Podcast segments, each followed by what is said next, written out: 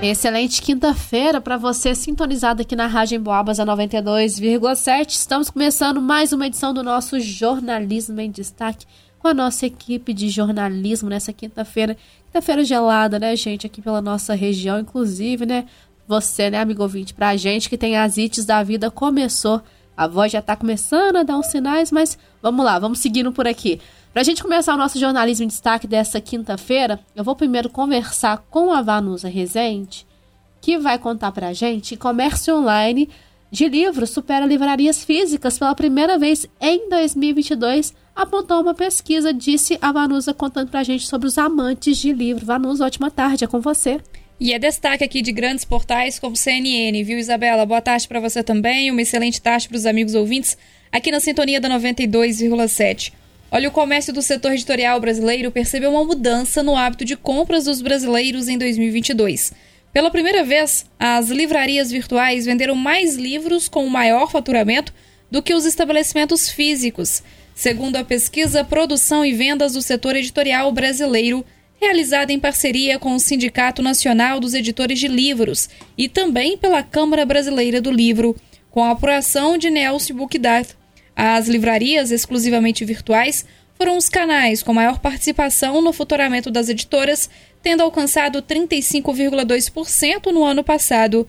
Até 2021, as livrarias físicas eram os principais meios de venda, representando 30% do faturamento das editoras. Também, pela primeira vez em 2022, no subsetor de obras gerais, Feiras do Livro Bienal aparece entre os cinco primeiros canais na participação do faturamento das editoras Isabela. Até porque também, né, Vanusa, a gente vê uma mudança de comportamento das pessoas que gostam de comprar livro, porque hoje em dia a gente tem esses dispositivos que você pode ler online, né, que é um facilitador, às vezes a pessoa quer armazenar o livro, então chama atenção também esse comércio online, porque é justamente através dessas livrarias online que a gente consegue comprar esses livros. Bastante interessante, viu? É isso, as livrarias exclusivamente virtuais, né? Foram os canais com maior participação no futuramento das editoras. Tá certo, Vanusa, muito obrigado. Agora eu vou conversar com a Luana, gente, que vai contar pra gente que, é, no nosso cenário, né, nosso noticiário estadual, que incidência de casos de Covid-19 em Belo Horizonte cresceu 112% em um mês, número bastante alarmante, até porque também, né, Luana, a gente tá no... É, entrou no período mais frio, estamos no outono, então essas casos de síndromes respiratórias teriam um aumento significativo, né? Ótima tarde para você. É isso aí, esse é o maior índice desde abril. Boa tarde, Isabela e o amigo ouvinte aqui da Emboabas. A incidência de casos de BH, em BH cresceu 112% em um mês e chegou assim ao maior pata, patamar desde o dia 12 de abril, de acordo com os dados divulgados pela Prefeitura nesta quarta-feira. Segundo o boletim epidemiológico da Prefeitura Municipal de BH, a capital fechou o dia 13 de maio com uma taxa de 10,2 novos casos do novo coronavírus por 100 mil habitantes. Essa é a primeira vez desde o dia 12 de abril que o índice fica acima dos 10 casos a cada 100 mil habitantes na cidade. Em um mês, a capital mineira registrou nove mortes pela Covid-19 e 474 casos confirmados da doença. Outras 11.187 notificações foram recebidas pela Secretaria Municipal de Saúde nos últimos 30 dias. A gente ressalta, né, Isabela, a importância da vacinação e das medidas de prevenção. Em caso de sintomas gripais, é importante usar a máscara. Com toda certeza, viu, Luana? É, em caso desses sintomas, desses aparecimentos, a febre também, tem que procurar o posto de saúde mais próximo de casa e, claro, né, gente, a vacina, a vacinação aí tá indo a vacina da influenza, tem a vacina da Covid, enfim, também se atualizando sempre pelo o seu cartão de vacina. Já que a gente está falando de frio também, né? Essa questão da Covid, da síndrome respiratória, eu vou voltar a conversar com a Vanusa, que vai contar pra gente que a Guarda Municipal aqui de São João del Rei deu início a mais uma edição da sua tradicionalíssima, né, Vanusa? Campanha de agasalho. É isso, Isabela. O inverno ainda não chegou, né? Mas o frio já tá batendo na porta, Isabela abriu o jornalismo em destaque justificando aí a voz, né, dizendo as ites, e tem que ter todo esse cuidado mesmo. Ontem também, né, você destacou aí cuidados com a pele, enfim, o frio exige esses cuidados e também a solidariedade é muito falada no frio. Nessa semana, São João del Rei registrou as menores temperaturas do ano, né? E já pensando em tirar a solidariedade do armário, a Guarda Municipal iniciou a campanha do agasalho em 2023 o recolhimento de agasalhos, cobertores e caixas de leite. O objetivo é aquecer quem mais precisa e ajudar com a alimentação básica. Já são 23 pontos de entrega espalhados pela cidade. Dentre eles, a Câmara e Prefeitura Municipal, a sede da Guarda Municipal, a Igreja de Nossa Senhora do Carmo, a Catedral Basílica de Nossa Senhora do Pilar, Santuário do Senhor Bom Jesus de Matozinhos, Matriz Nossa Senhora de Lourdes, no convento, Paróquia da Imaculada Conceição e Santuário São João Bosco, entre pontos comerciais, como supermercados e lojas. Novos postos de coleta ainda serão divulgados de acordo com a Guarda Municipal. Em caso de dúvidas, o interessado também pode entrar em contato com a Guarda Municipal pelo 153. A campanha segue até o dia 30 de junho, Isa. Ou seja, né, Vanuso, o pessoal tem pouco mais de um mês aí para ajudar, fazer aquela limpa no armário, ver o que não tá servindo. Gente, se a roupa não tá servindo, doa, vai ficar no armário para quê? Vai ficar aquecendo o, as prateleiras para quê? Tem tanta gente precisando, tanta gente é, situação de vulnerabilidade social. Então, faz esse ato de, de doação, né? De solidariedade, se você pode, cobertor, roupa, tem é, sapatos também, né, Vanusa? Meia, cachecol, enfim, luvas, o que você tiver em casa que ajude a aquecer outras pessoas. Vou voltar a conversar com a Luana, que vai contar pra gente agora que agentes culturais podem se cadastrar para receber recursos da lei. Paulo Gustavo, mais, uma, mais um processo para essa lei, para de fato entrar em vigor aí, né, Luana? Ótima tarde. É isso aí.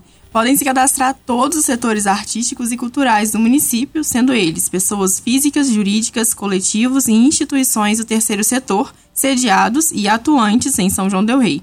Como, por exemplo, as pessoas envolvidas no setor do artesanato, do cinema, da cultura afro-brasileira, cultura LGBT, cultura digital, gastronômica, dança, pintura, teatro, patrimônio material como congado, folia de reis, capoeira, fotografia, orquestras, bandas, produtores culturais, marceneiros, escola de samba e blocos, entre outros. São João del Rei vai receber um pouco mais de 780 mil reais. O apoio a produções de audiovisual será de 413.533 reais. O apoio a salas de cinema será de 94.561 reais. Para captação, formação e qualificação do audiovisual, o apoio a cineclubes, festivais e mostras, o valor será de R$ 47.481. O apoio a demais áreas culturais que não sejam o audiovisual, o valor será de R$ 225.045. Os agentes culturais que ainda não se inscreveram têm até o dia 2 de junho para realizar o cadastro. Ele pode ser feito pelo link disponível no, no Instagram da Secretaria, que é o Secult, pelo Instagram da Comissão de Acompanhamento da Lei Paulo Gustavo, que é o leipgsjdr, diretamente na sede da Secretaria, localizada na Rua Santa Teresa, que fica ao lado do Cemitério do Carmo, número 127, na casa mais antiga da cidade, das 8 da manhã às 2 horas da tarde, ou ainda pelo site da Prefeitura, na aba da Secretaria. Mais informações e auxílio pelo telefone 3372 7338. Tá certo, Luana. Muito obrigada pelas suas informações.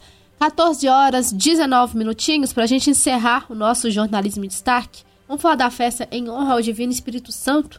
Terá início amanhã, dia 19 de maio, aqui em São João del Rei. A Capela do Divino Espírito Santo, da paróquia da Catedral Basílica de Nossa Senhora do Pilar, celebra de 19 a 28 de maio a solenidade em honra ao Divino Espírito Santo. As celebrações acontecem na Rua das Flores, em São João del Rei. A festa, que nesse ano tem como tema a força que vem do Espírito Santo, terá na programação, gente, de 19 até o dia 27, a partir das 18h30, a Santa Missa e seguida o exercício da novena de Pentecostes. Durante a novena, todas as quartas-feiras acontece a recitação no terço. Já no dia 28, o momento maior da festa, a capela realiza a solenidade de Pentecostes. Nesse dia, às 18 horas, será celebrada uma Santa Missa solene, em seguida a procissão com o símbolo do Espírito Santo e também com a imagem de Nossa Senhora de Pentecostes. A entrada da capela acontece ainda a bênção do Santíssimo Sacramento e ao longo de todo esse dia, ao longo de todo o dia 28 de maio, a capela vai permanecer aberta para a visitação dos fiéis. Nessa edição, a festa em honra ao Divino Espírito Santo, as celebrações internas terão as participações do coro da Associação dos Coroinhas de Dom Bosco, da Catedral, além da equipe de música do Movimento do Terço das Mulheres. E no ápice da festa, a banda de música Teodoro de Faria, sob a regência do maestro Tadeu Rodrigues, irá se apresentar na procissão. E as solenidades serão transmitidas pelas mídias da Catedral Basílica de Nossa Senhora do Pilar. Jornalismo em destaque conferido nessa quinta-feira, amigo ouvinte, mas é claro que a gente acompanha ao longo de toda essa quinta-feira até às 6 horas da tarde. Eu e Vanus Rezende estamos por aqui para te informar a respeito das principais notícias da nossa região, nosso país também, claro, nessa quinta-feira. Ótima tarde para você.